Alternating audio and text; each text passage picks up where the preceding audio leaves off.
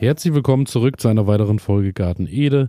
Mein Name ist Elias und heute dreht sich alles um ein Thema, was auch ähm, tatsächlich äh, recht trockener Stoff ist, aber tatsächlich auch äh, doch recht entscheidend für eure Saison ist, denn es dreht sich heute alles um Kartoffelsorten. Spezieller möchte ich euch natürlich ein wenig von meinen erwählten Kartoffelsorten in diesem Jahr berichten und äh, warum das Ganze so entscheidend ist, liegt natürlich auf der Hand.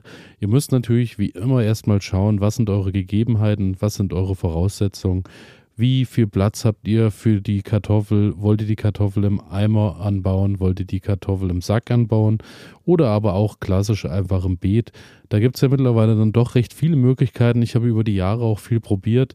Daher ähm, erstmal generell zu den Möglichkeiten, wie ihr Kartoffeln anbaut, beziehungsweise ja, eben einfach zu den Dingen, die ich dabei gelernt habe, beziehungsweise die vielleicht bei mir auch hätten deutlich besser laufen können. Und zwar ganz klassisch muss ich sagen, ist natürlich die Kartoffel wirklich in ein schön aufgelockertes Beet zu bringen mit einer Furche und die äh, Kartoffel schön tief eigentlich einsetzen und dann im Anschluss vielleicht noch ein bisschen Kompost mit reinpacken, ein paar Hornspäne, was auch immer, auf jeden Fall Dünger, der ein bisschen braucht, bis er sich zersetzt und dann eben auch Nährstoffe erstmal bietet, wenn der Boden das vielleicht nicht hergibt. Und dann seid ihr eigentlich schon auf einem guten Weg. Und das ist eigentlich auch so diese klassische Beetvariante, bei der ich sagen muss, ähm, ja, die hat sich bei mir auf jeden Fall deutlich am besten bezahlt gemacht und das ist auch die äh, auf jeden Fall Variante, bei der ich am meisten Kartoffeln aus dem Beet am Ende mit nach Hause nehmen konnte. Dann hatte ich tatsächlich auch schon mal das Vergnügen und habe mich mit dem Kübelanbau beschäftigt, habe mir einfach so ein Mörtel, so ein Speisfass genommen, hat äh, ich glaube 80, 90 Liter habe das schön mit Erde vollgepackt und habe da die Kartoffeln reingepackt. Hat auch ganz wunderbar funktioniert. Die sind auch ganz wunderbar ähm, gewachsen, angewachsen. Habe dann immer Stück für Stück wieder angehäufelt, so wie wir das natürlich draußen auch auf dem Beet machen. Wenn die Kartoffeln dann schön, äh, sagen wir mal, 20 Zentimeter rausgucken, das Grün, dann fangen wir an und häufeln ein bisschen an. Dann natürlich überall, ähm, wo das Grün wieder angehäufelt ist, fangen äh, mit ja, doch großer Sicherheit und mit etwas Glück die ähm, natürlich wieder an und wurzeln, beziehungsweise wir bieten dann eben einfach mehr Platz, mehr Erde für neue Kartoffeln und dann können die sich schöner ausbreiten und wir umgehen natürlich die Gefahr, dass die Kartoffeln, die weit oben liegen, eben grün werden und damit giftig und damit natürlich leider auch unbrauchbar. Daher habe ich das Ganze auch im Fass so gemacht und habe das Fass erstmal halb voll gemacht, Kartoffeln reingelegt, Erde drauf und dann, als die angefangen haben und wurden grün, beziehungsweise wuchsen langsam nach oben, kam die nächste Schicht Erde und das habe ich eben eben gemacht, bis das Fass voll war. Das Ganze hatte auch wirklich, sah wirklich ganz toll aus und als das Laub dann abgestorben ist, habe ich ähm, die Kartoffel dann auch mal ähm, ausgekippt bzw. entleert und muss sagen, ja, es war schon ein Ergebnis da, aber es ist jetzt nicht so, dass man äh, damit rechnen muss, dass man damit vielleicht ähm, über den Winter kommt oder auch äh, bis ins Frühjahr hinein. Das ist wirklich eine ganz nette Sache, wenn ihr vielleicht eine Terrasse nur zur Verfügung habt oder vielleicht aber auch äh, einen Garten, der zwar Beetfläche hat, aber eben äh, nicht mehr die Kartoffel irgendwo reinpassen, da vielleicht die Beetfläche begrenzt ist und ihr natürlich viele andere Kulturen eben auch anbaut und äh, Kartoffeln kann man ja in der Regel auch wirklich in bester Qualität beim Bauern um die Ecke einfach erwerben und daher ähm, ja war das Ergebnis ein bisschen überschaubar, war eher so wie ja zwei Mahlzeiten vielleicht hier bei uns zu Hause.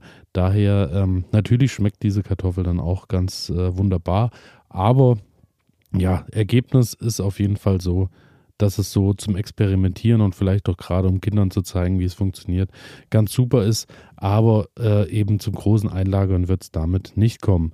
Dann habe ich auch das Heubeet, Strohbeet probiert, sprich einfach Kartoffeln auf das Gras gelegt, das Ganze ein bisschen eingerahmt mit ein bisschen Holzstämmen, schön dick, 20, 30 Zentimeter Stroh oben drüber, so dass eben auch ähm, die Kartoffel kein Sonnenlicht abbekommt und das hat auch gut funktioniert. Die wuchsen dann auch recht schnell nach oben. Das Grün zeigte sich hier und da mal nachgemulcht, aber hat bei mir leider überhaupt nicht funktioniert, diese Variante.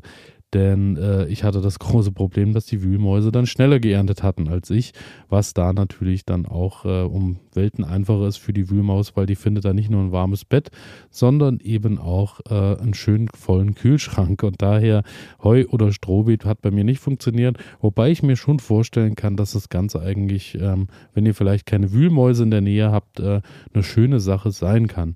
Dann habe ich die Strohtürme, die Kartoffeltürme probiert, indem ich eben wirklich äh, ein bisschen Weidezaun genommen habe, so auf einen Meter Durchmesser rund gemacht habe und habe die äh, ja dann gefüllt mit Heu, Stroh, Erde und Kartoffel und das abwechselnd geschichtet, so dass es schön an der Seite rauswachsen konnte, dass das oben rauswachsen konnte. Ich weiß, ähm, ist schwierig zu erklären, aber gebt einfach mal Kartoffeltürme bei Google ein oder scrollt in meiner Instagram-Timeline äh, mal ein bisschen zurück, dann werdet ihr das auf jeden Fall finden. Sieht ganz wunderbar aus und sieht ganz toll aus, die Kartoffeltürme, wenn die schön in vollem Saft stehen und überall wächst das Grün heraus. Aber am Ende muss ich leider sagen, auch hier, ähm, ja, Ertrag eher überschaubar, denn äh, auch da sind natürlich die Mäuse recht schnell reingekommen und ähm, ja, viele Ameisenvölker hatte ich drin, dann äh, hatte ich jede Menge Engerlinge, also das war wirklich voll. Da haben sich auch alle bedient, da habe ich kaum was geerntet, aber habe wirklich mal die Artenvielfalt in meinem Garten kennenlernen können, an, an, Tieren, was da so unterwegs ist, an Lebewesen. Auch Blindschleichen haben sich sogar da drin irgendwie, ja, ihr, ihre Etage gesichert. Also es war äußerst interessant, aber für die Kartoffelernte war es dann leider nichts.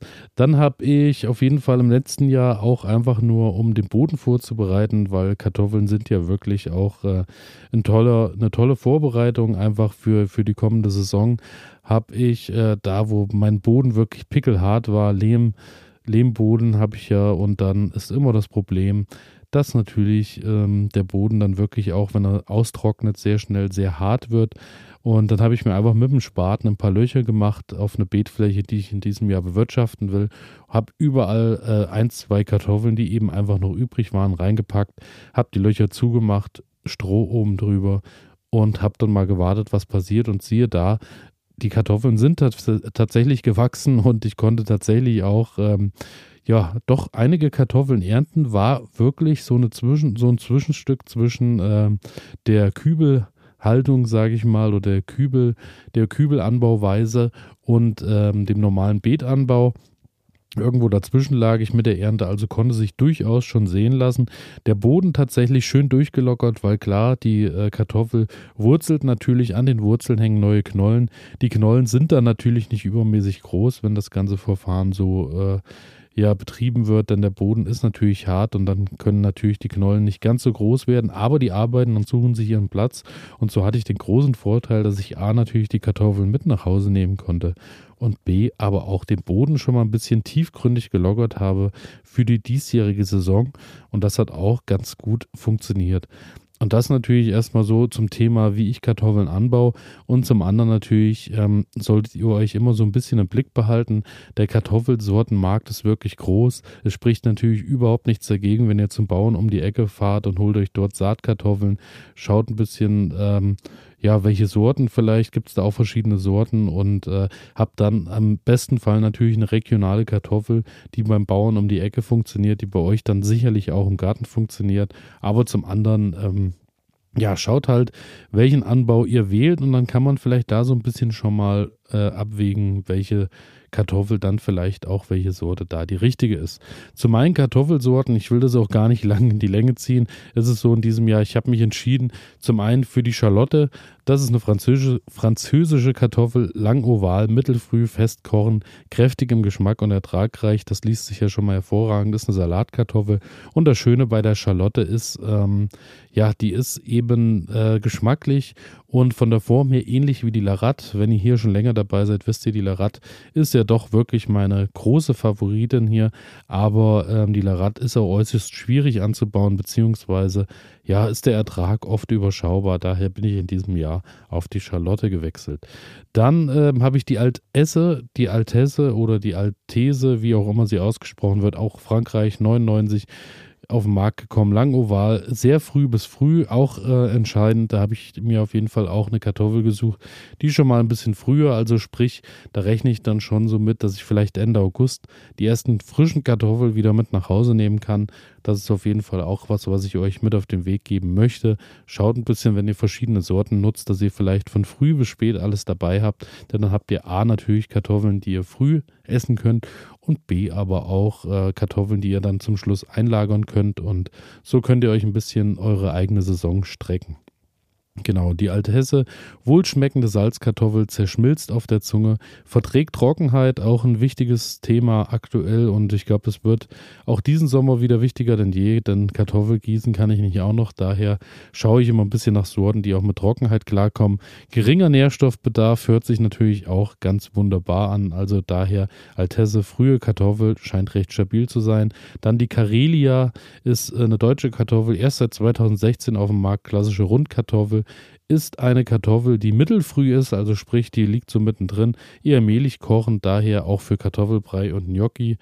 Ähm, und äh, was mir besonders gut gefällt, ist, sie ist resistent gegen Nematoden und Schorf. Schorfkrankheiten äh, sieht man doch häufig, genauso wie bei den Nematoden, ist es ja dann doch so, dass die Kartoffel dann öfter mal Löcher kriegen. Und wenn man da natürlich eine robuste Sorte hat oder findet, ist das natürlich Gold wert.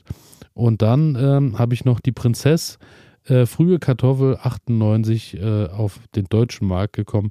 Gesund und robust, edler Geschmack, aber hoher Nährstoffbedarf. Also da muss man dann schon ein bisschen schauen, dass man die auch gefüttert bekommt. Oscar, da bin ich sehr, sehr gespannt. Äh, Niederlande erst im letzten Jahr tatsächlich auf den Markt gekommen. Krautfäule resistent. Das ist natürlich schon mal viel wert. Sprich, äh, die soll dann wirklich auch lange stehen bleiben können. Sie ist äh, gut bei Trockenheit, kommt so gut zurecht und hat eine besonders hohe Knollenzahl. Also Oscar, die Kartoffel, bin ich wirklich mehr als gespannt, was da in diesem Jahr auf mich zukommt. Und ich werde es euch natürlich auch berichten. Da lege ich wirklich viel, viel, viel Vertrauen hinein.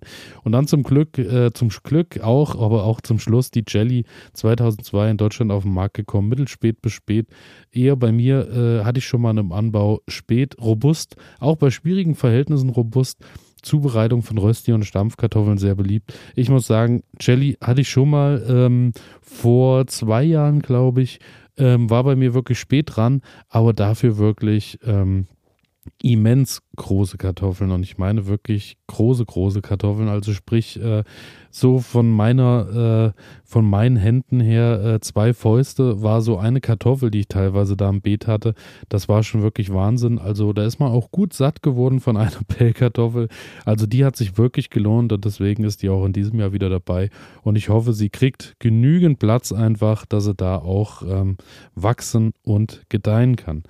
Damit äh, ja, bin ich durch heute mit den Kartoffelanbaumethoden, die ich so nutze oder genutzt habe und meinen Kartoffelsorten vorschlägen. Und vielleicht habe ich euch damit vielleicht wieder einen kleinen Denkanstoß fürs Wochenende mitgegeben. Vielleicht schaut ihr mal, fragt mal beim Bauern um die Ecke oder schaut noch mal, was es so alles im Netz gibt oder in den Gärtnereien findet ihr natürlich auch Kartoffeln. Regional ist natürlich immer äh, eine, die beste Sache, steht völlig außer Frage.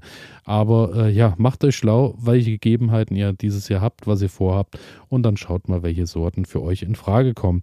Und damit bedanke ich mich, wünsche euch ein schönes Wochenende, freue, ich, freue mich wie immer über jede Bewertung und über Abonnieren und Folgen, aber das wisst ihr ja und bedanke mich auch für, ja, doch die gute Platzierung, denn bei iTunes mittlerweile auf Platz 6 bei Heim und Garten. Das macht mich schon ein bisschen stolz. Daher, ähm, ja, gerne so weiter und äh, ich freue mich über die Hörerzahlen und freue mich auch, wenn ihr am Montag wieder dabei seid. Bis dahin. Ciao. Das hier geht an alle Sportler, die nicht akzeptieren können, dass immer alles so bleibt, wie es ist. An alle, die nicht länger in Plastikklamotten Sport machen wollen, weil das unsere Erde mit Mikroplastik verschmutzt. Für euch macht wieder Sport jetzt Sportkleidung, die ganz ohne Polyester auskommt. Sie besteht aus Algen und Holzfasern und meistert alle Herausforderungen deines Trainings, ohne die Umwelt zu verschmutzen. Sport ist so positiv, dass er niemandem schaden sollte, schon gar nicht dem Planeten. Besuche deshalb jetzt vida-sport.de, vidar-sport.de und sichere dir dein natürliches Sportoutfit. Du wirst den Unterschied fühlen.